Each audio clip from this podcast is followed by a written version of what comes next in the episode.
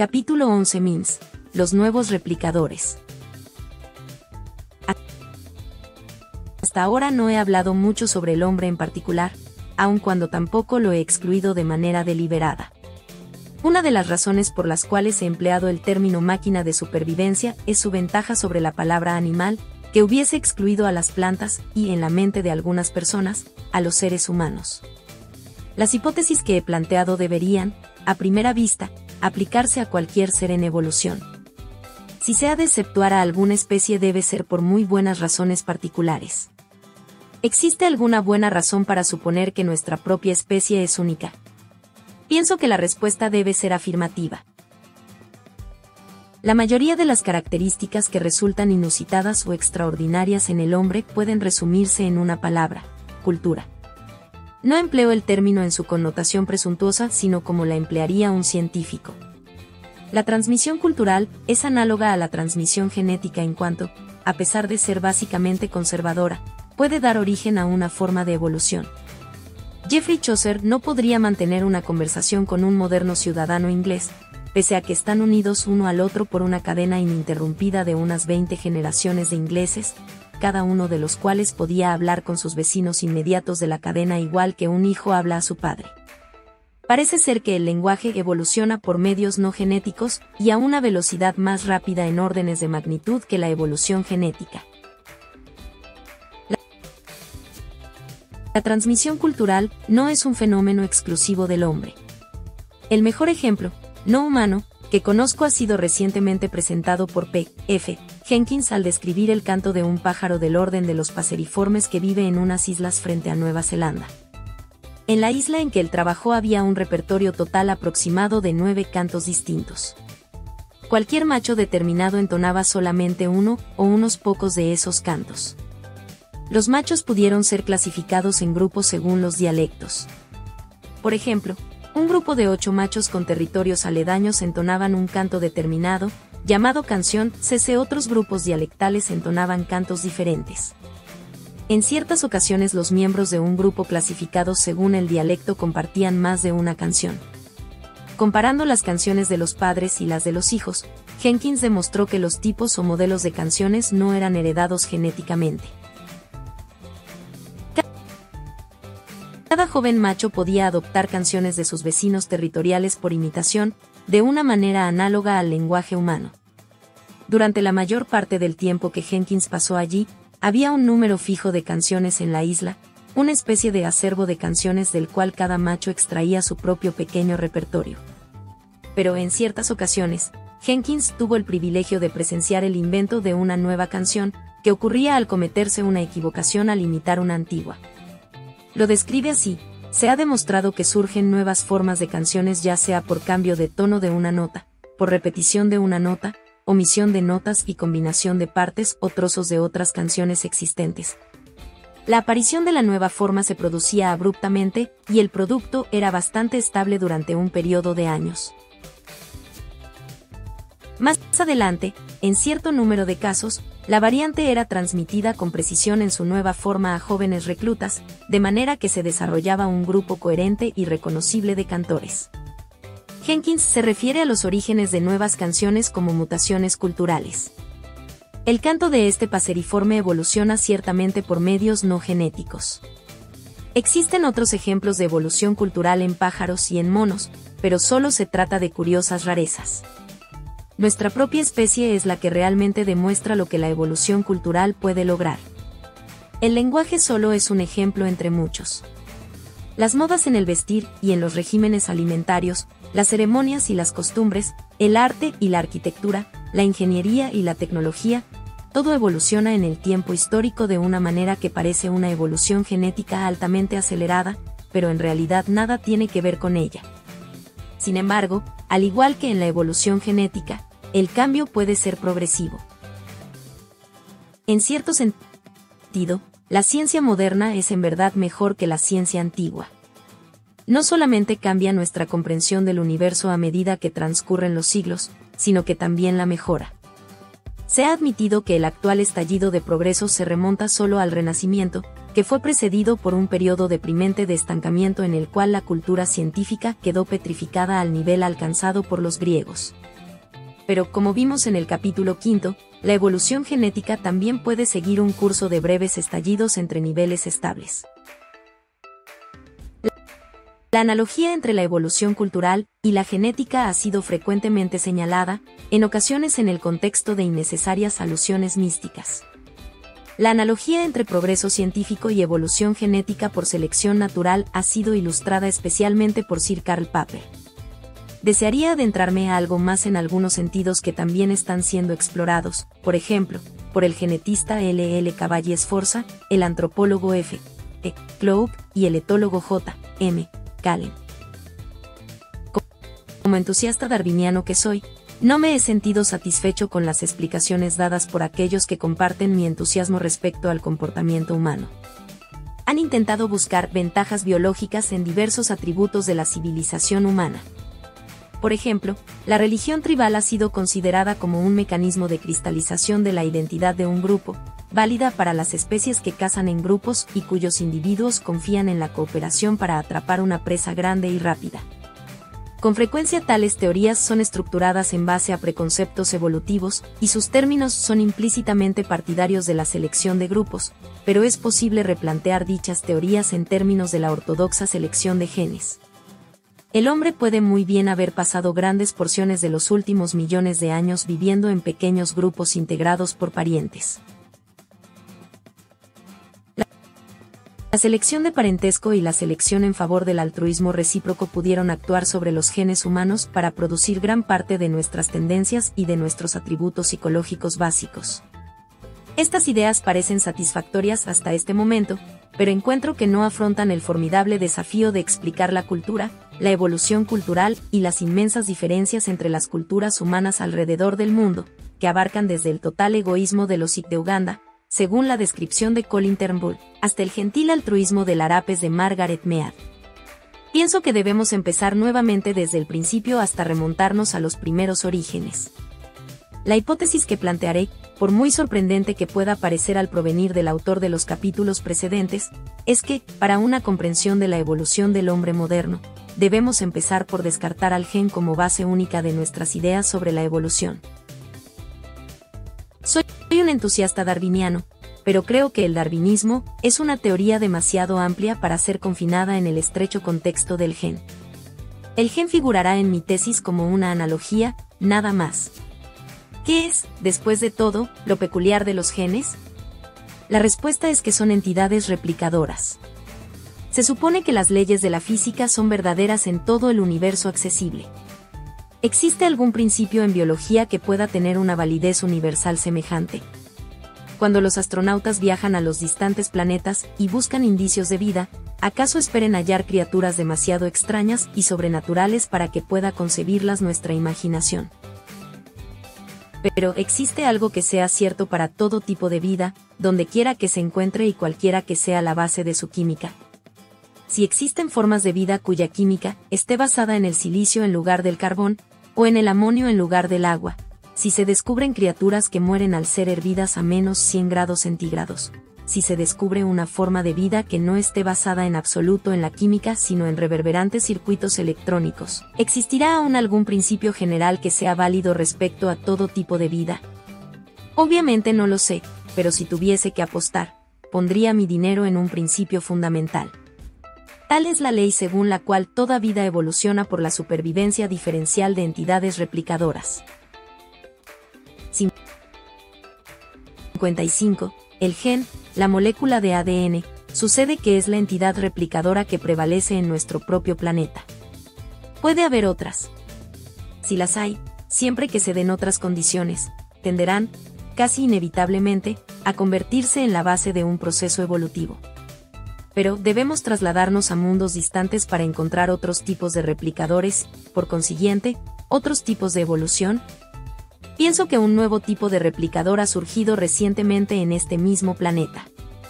Lo tenemos frente a nuestro rostro. Se encuentra todavía en su infancia, aún flotando torpemente en su caldo primario, pero ya está alcanzando un cambio evolutivo a una velocidad que deja al antiguo genjadeante y muy atrás. El nuevo caldo es el caldo de la cultura humana. Necesitamos un nombre para el nuevo replicador, un sustantivo que conlleve la idea de una unidad de transmisión cultural, o una unidad de imitación. Mímeme se deriva de una apropiada raíz griega, pero deseo un monosílabo que suene algo parecido a gen. Espero que mis amigos clasicistas me perdonen si abrevio mímeme y lo dejo en. Meme 56. Si sirve de algún consuelo, cabe pensar, como otra alternativa, que se relaciona con memoria o con la palabra francesa meme. En inglés debería pronunciarse mi, m. Ejemplos de memes son tonadas o sones, ideas, consignas, modas en cuanto a vestimenta, formas de fabricar vasijas o de construir arcos. Al igual que los genes se propagan en un acervo génico al saltar de un cuerpo a otro mediante los espermatozoides o los óvulos, así los MIMS se propagan en el acervo de MIMS al saltar de un cerebro a otro mediante un proceso que, considerado en su sentido más amplio, puede llamarse de imitación. Si un científico escucha o lee una buena idea, la transmite a sus colegas y estudiantes. La menciona en sus artículos y ponencias. Si la idea se hace popular, puede decirse que se ha propagado, esparciéndose de cerebro en cerebro. Como mi colega NK, Umprey claramente lo resumió en un previo borrador del presente capítulo, se debe considerar a los memes como estructuras vivientes, no metafóricas sino técnicamente. 57. Cuando plantas un meme fértil en mi mente, literalmente parasitas mi cerebro, convirtiéndolo en un vehículo de propagación del meme, de la misma forma que un virus puede parasitar el mecanismo genético de una célula anfitriona. Y esta no es solo una forma de expresarlo, el meme, para digamos creer en la vida después de la muerte, se ha realizado en verdad físicamente, millones de veces, como una estructura del sistema nervioso de los hombres individuales a través del mundo. Consideremos la idea de Dios. Ignoramos cómo surgió en el acervo de Mins probablemente se originó muchas veces mediante mutaciones independientes. En todo caso es muy antigua, ciertamente. ¿Cómo se replica? Mediante la palabra escrita o hablada, con ayuda de una música maravillosa y un arte admirable.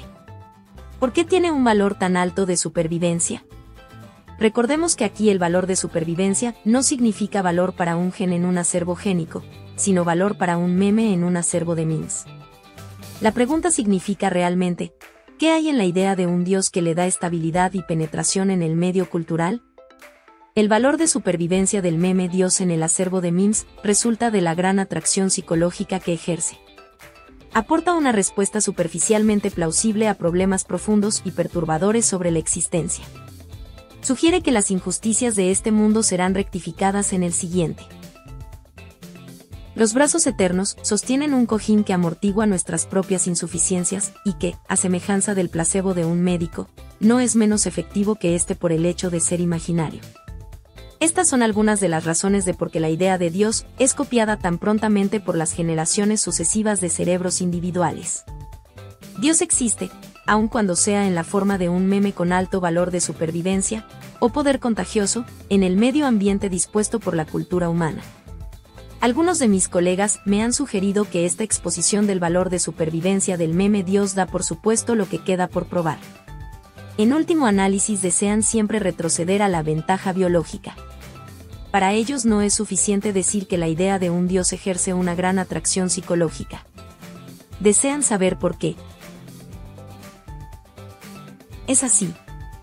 La atracción psicológica significa una atracción que experimentarían los cerebros, y estos son diseñados por la selección natural de los genes en los acervos génicos. Desean saber alguna forma por la cual el poseer un cerebro con tales características mejora la supervivencia de los genes.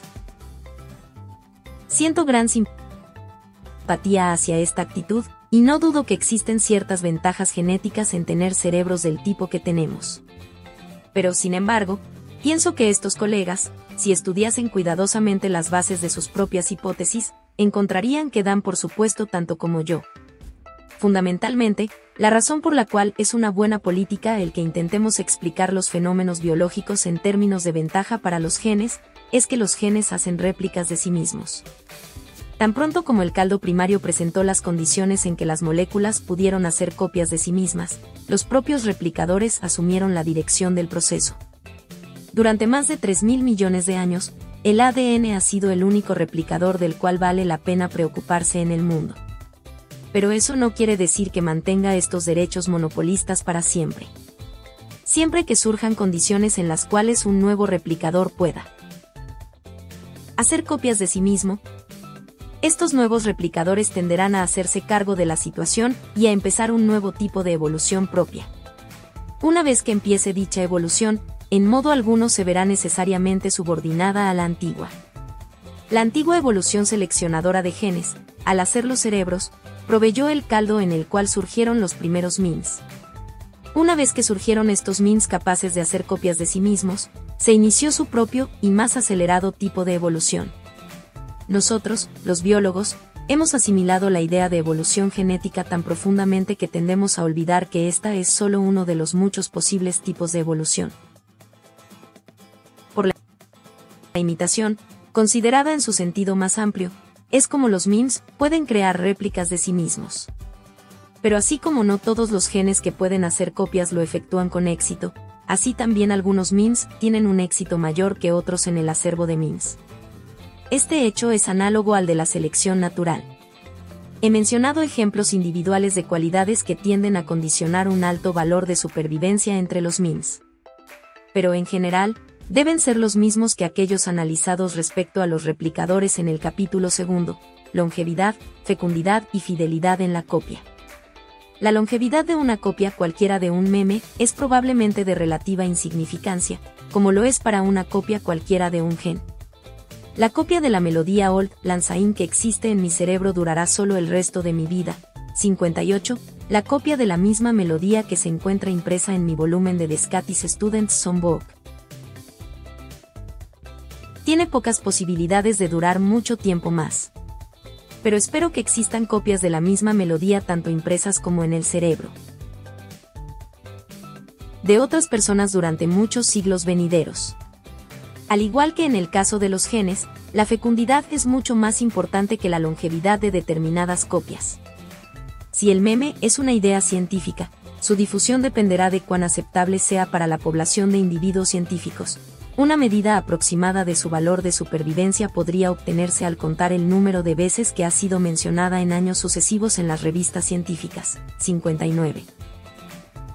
Si es una tonada popular, su difusión a través del acervo de memes puede ser medida por el número de personas a las cuales se haya escuchado silbarla por las calles. Si es un diseño de zapato femenino, la población memeticista puede utilizar estadísticas de venta de las tiendas de calzado.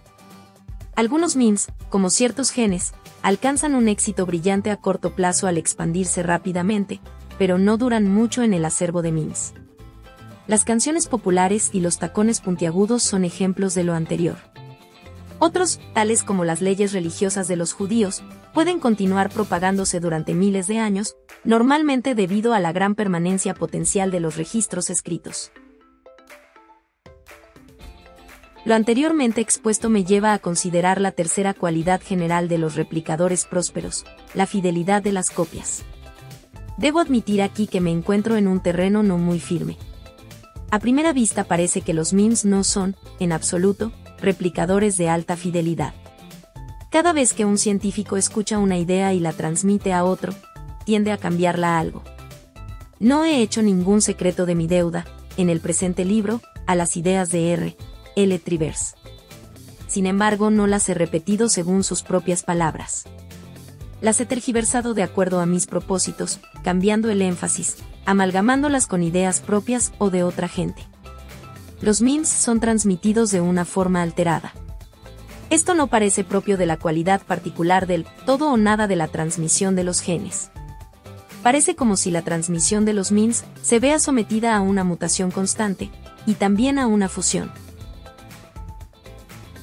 Es posible que esta aparente carencia de particularidad sea ilusoria y que la analogía con los genes no se destruya. Después de todo, si analizamos la herencia de muchos caracteres genéticos tales como la altura o el color de la piel, no parece la obra de genes indivisibles e incombinables. Si se forma una pareja de una persona blanca y una persona negra, sus hijos no resultan blancos o negros sino de color intermedio. Ello no significa que los genes implicados no sean particulares. Es solo debido a que hay tantos de ellos involucrados en el color de la piel y cada uno de ellos ejerce un efecto tan pequeño, que parecen fusionarse. Hasta ahora he hablado de memes como si fuese algo obvio el saber en qué consiste una unidad de meme. Pero, por supuesto, nada más lejos de la verdad. He dicho que una tonada es un meme, pero, ¿qué pasa con una sinfonía? ¿Cuántos memes la componen? ¿Es, acaso, cada movimiento un meme, cada frase reconocible de la melodía, cada compás, cada nota, o qué? recurriré al mismo truco verbal que empleé en el capítulo tercero. Dividí, en aquella ocasión, el complejo genético en grandes y pequeñas unidades genéticas, y en unidades dentro de las unidades. El gen fue definido no de una manera rígida y absoluta, sino como una unidad de conveniencia, una medida de longitud del cromosoma con la suficiente fidelidad en la copia como para servir de unidad viable de selección natural. Si una sola frase de la novena sinfonía de Beethoven es lo suficientemente característica y notable para ser separada del contexto de la sinfonía total y utilizada como característica de una enloquecedora emisora intrusa europea, luego, hasta este punto, merece ser llamada un meme. Dicho sea de paso, ha contribuido a disminuir materialmente mi capacidad de gozar con la sinfonía original. De manera similar, cuando aseveramos que hoy día todos los biólogos creen en la teoría de Darwin, no queremos decir con ello que todos los biólogos tienen, grabada en sus cerebros, una copia idéntica de las palabras exactas del propio Charles Darwin. Cada individuo tiene su propia forma de interpretar las ideas de Darwin. Probablemente las aprendió basándose no en los propios escritos de Darwin, sino en otros autores más recientes. Mucho de lo que Darwin afirmó está, en detalle, equivocado. Si Darwin leyera el presente libro apenas reconocería en él su teoría original, aun cuando espero que le agradara la forma en que lo he expresado. Sin embargo, a pesar de todo ello, existe algo, una esencia del darwinismo, que se encuentra presente en la mente de cada individuo que comprende la teoría. Si esto no fuese así, entonces casi cada aseveración expresada por dos personas que concuerdan una con la otra carecería de significado. Una idea meme podría ser definida como una entidad capaz de ser transmitida de un cerebro a otro. El meme de la teoría de Darwin es, por consiguiente, la base esencial de la idea que comparten todos los cerebros que comprenden dicha teoría. Las diferencias en el modo en que la gente representa la teoría no forma, por definición, parte del meme. Si la teoría de Darwin puede ser subdividida en componentes de tal manera que unas personas crean en el componente A pero no en el componente B, mientras que otras crean en B y no en A, luego A y B deberían ser considerados como min separados o independientes. Si casi todos los que creen en A también creen en B, si los mins se encuentran estrechamente unidos para emplear el término genético, entonces es conveniente agruparlos como un meme. Continuamos con la analogía entre los mins y los genes. A través de este libro, he recalcado que no debemos pensar en los genes como agentes conscientes que persiguen un fin determinado. La ciega selección natural, sin embargo, los hace comportarse como si en realidad fuese así, y ha sido conveniente, como si empleásemos signos taquigráficos, referirnos a los genes en el lenguaje de la determinación. Por ejemplo, cuando decimos los genes intentan aumentar su número en el futuro acervo génico, lo que realmente queremos decir es que aquellos genes que se comportan de tal manera como para aumentar su número en los futuros acervos génicos tienden a ser los genes cuyos efectos percibimos en el mundo. De la misma manera que hemos considerado conveniente imaginar a los genes como agentes activos, trabajando intencionadamente por su propia supervivencia, quizás sea conveniente imaginar a los MINS de igual forma. En ninguno de los dos casos debemos atribuir a ello un sentido místico. En ambos casos la idea de la intención o propósito es solo una metáfora, pero ya hemos visto lo fructífera que es esta metáfora en el caso de los genes. Incluso hemos empleado términos como egoísta y despiadado al referirnos a los genes, sin olvidar que es exclusivamente una forma de expresión. ¿Podremos, exactamente con el mismo espíritu, buscar mins egoístas o despiadados? Existe aquí un problema concerniente a la naturaleza de la competencia. Cuando existe reproducción sexual, cada gen compite particularmente con sus propios alelos, rivales por el mismo encaje cromosomático. Los MIMS no parecen poseer nada equivalente a los cromosomas, ni nada equivalente a los alelos. Supongo que en un sentido trivial puede decirse que muchas ideas tienen ideas opuestas. Pero en general los memes se parecen a las primeras moléculas replicadoras, flotando caóticamente libres en el caldo primario, más que a los genes modernos en sus regimientos cromosomáticos nítidamente emparejados. ¿En qué sentido, entonces, compiten los memes unos con otros? ¿Podemos suponer que son egoístas o despiadados si no tienen alelos? La respuesta es afirmativa, porque existe un sentido en el cual deben comprometerse en un tipo de competencia entre ellos. Cualquiera que emplee una computadora digital sabe lo precioso que es el espacio del almacenamiento de tiempo y memoria. En muchos grandes centros de computadoras son literalmente calculados en dinero, o cada persona que la utiliza puede emplear una porción de tiempo, medida en segundos, y una porción de espacio, medida en palabras.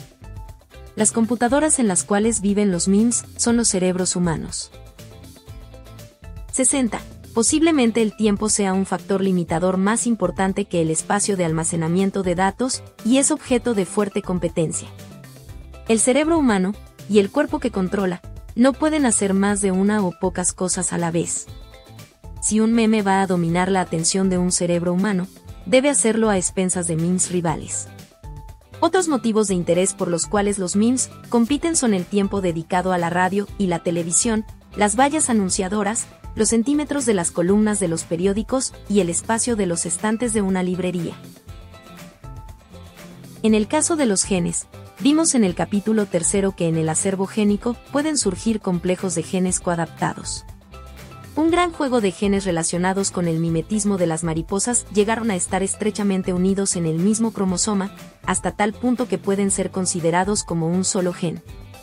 En el capítulo quinto nos encontramos con la idea más sofisticada del juego de genes evolutivamente estable. Dientes, garras, intestinos mutuamente adecuados, así como órganos sensoriales, evolucionaron en el acervo génico de los carnívoros, mientras que un diferente juego de características estables emergió del acervo génico de los herbívoros. Ocurre algo similar en los acervos de MINS. ¿Acaso el meme Dios se ha asociado con otros MINS determinados, de tal manera que dicha asociación ayude a la supervivencia de cada uno de los MINS participantes?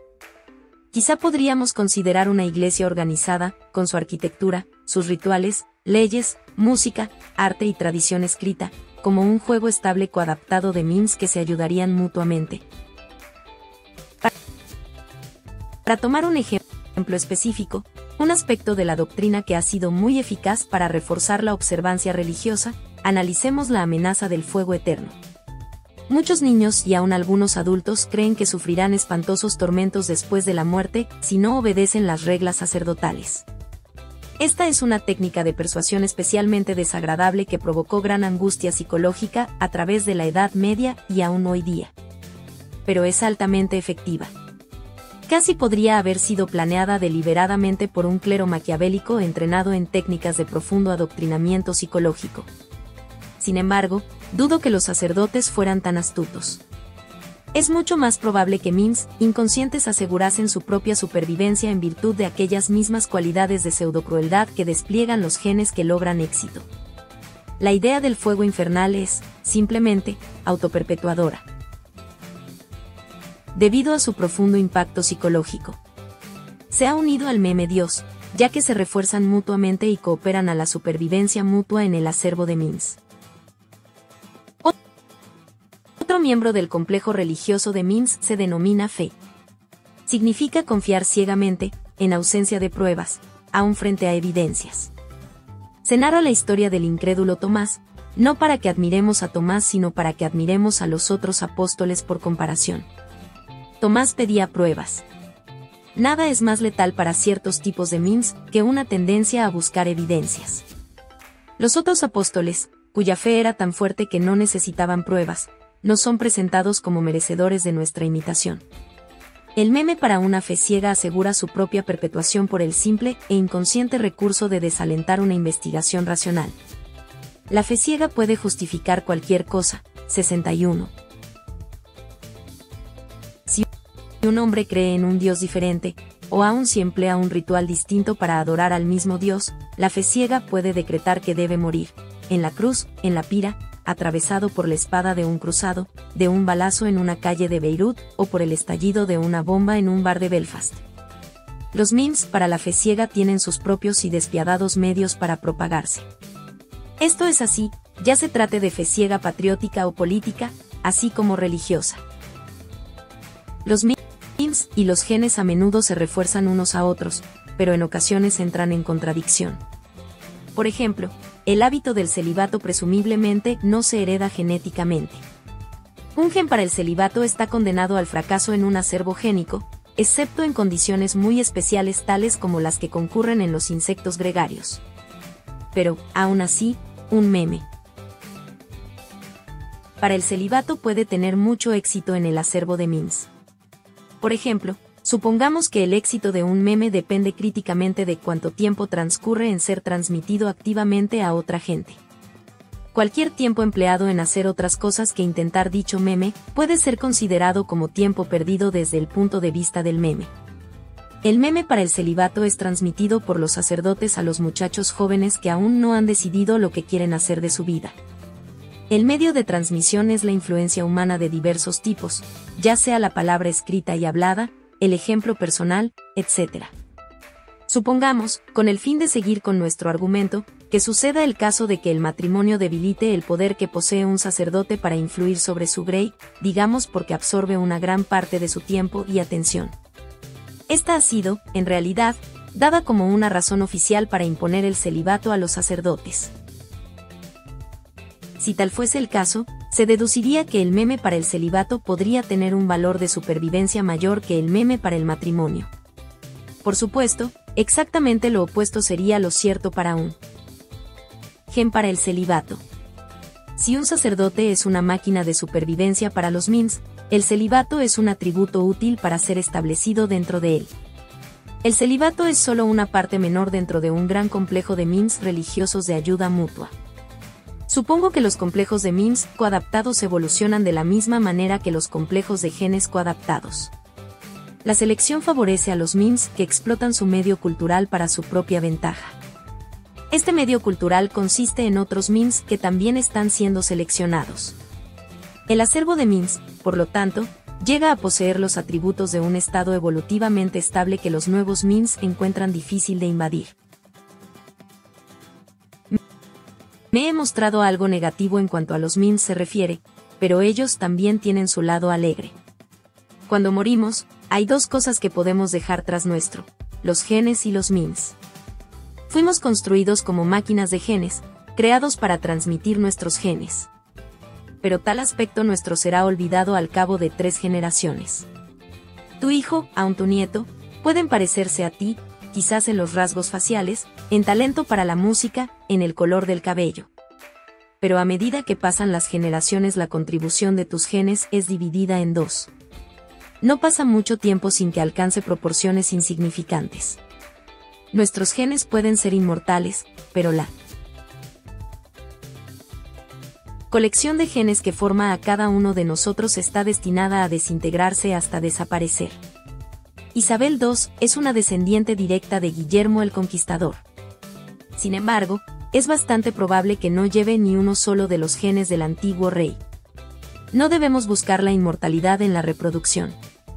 Pero si contribuyes al mundo de la cultura, si tienes una buena idea, compones una melodía, inventas una bujía, escribes un poema, cualquiera de estas cosas puede continuar viviendo, intacta, mucho después que tus genes se hayan disuelto en el acervo común.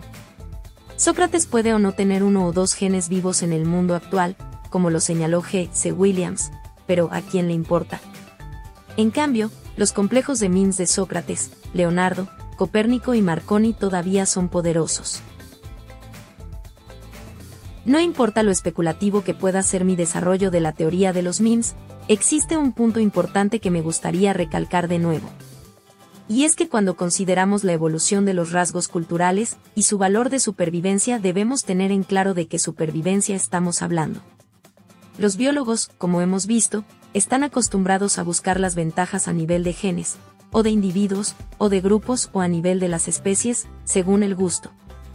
Lo que no hemos considerado previamente es que una característica cultural puede haber evolucionado de la manera que lo ha hecho simplemente porque es. ventajoso para ella misma. No debemos buscar valores de supervivencia biológica convencionales de características tales como la religión, la música y las danzas rituales, aunque también pueden estar presentes. Una vez que los genes han dotado a sus máquinas de supervivencia con cerebros que son capaces de rápidas imitaciones, los MIMS automáticamente se harán cargo de la situación. Ni siquiera debemos postular una ventaja genética en la imitación, aunque ciertamente ello ayudaría. Solo es necesario que el cerebro sea capaz de imitar. Evolucionarán MIMS que explotarán tal capacidad en toda su extensión. Cierro ahora este tema de los nuevos replicadores, y finalizo el presente capítulo con un comentario de moderada esperanza. El único rasgo del hombre que puede o no haber evolucionado mémicamente es su capacidad de previsión consciente. Los genes egoístas, y si ustedes admiten las especulaciones de este capítulo, diremos que los MIMS también carecen de tal visión del futuro. Son replicadores inconscientes y ciegos. El hecho de que se reproduzcan, junto con ciertas condiciones dadas, significa, de buen o mal grado, que tenderán hacia la evolución de las cualidades que, en el sentido especial planteado en este libro, pueden ser calificadas como egoístas. De un simple replicador, ya sea un gen o un meme, no puede esperarse que desperdicie una ventaja egoísta a corto plazo, aun cuando le compensara, a largo plazo, hacerlo así. Ya analizamos este punto en el capítulo dedicado a la agresión.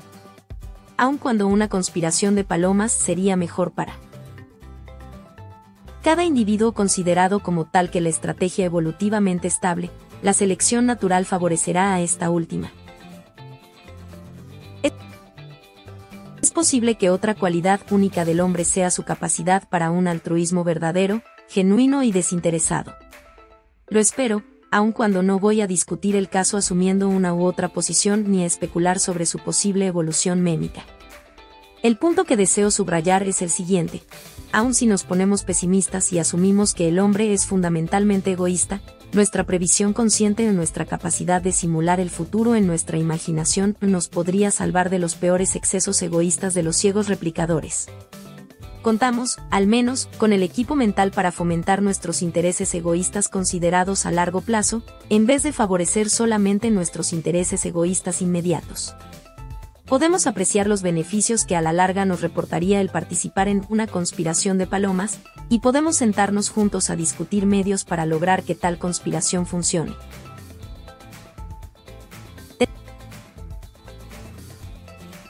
Tenemos el poder de desafiar a los genes egoístas de nuestro nacimiento y, si es necesario, a los MIMS egoístas de nuestro adoctrinamiento.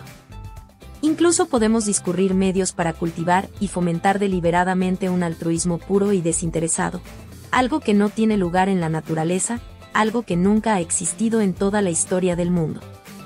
Somos construidos como máquinas de genes y educados como máquinas de MIMS, pero tenemos el poder de rebelarnos contra nuestros creadores. Nosotros, solo nosotros en la Tierra, podemos rebelarnos contra la tiranía de los replicadores egoístas.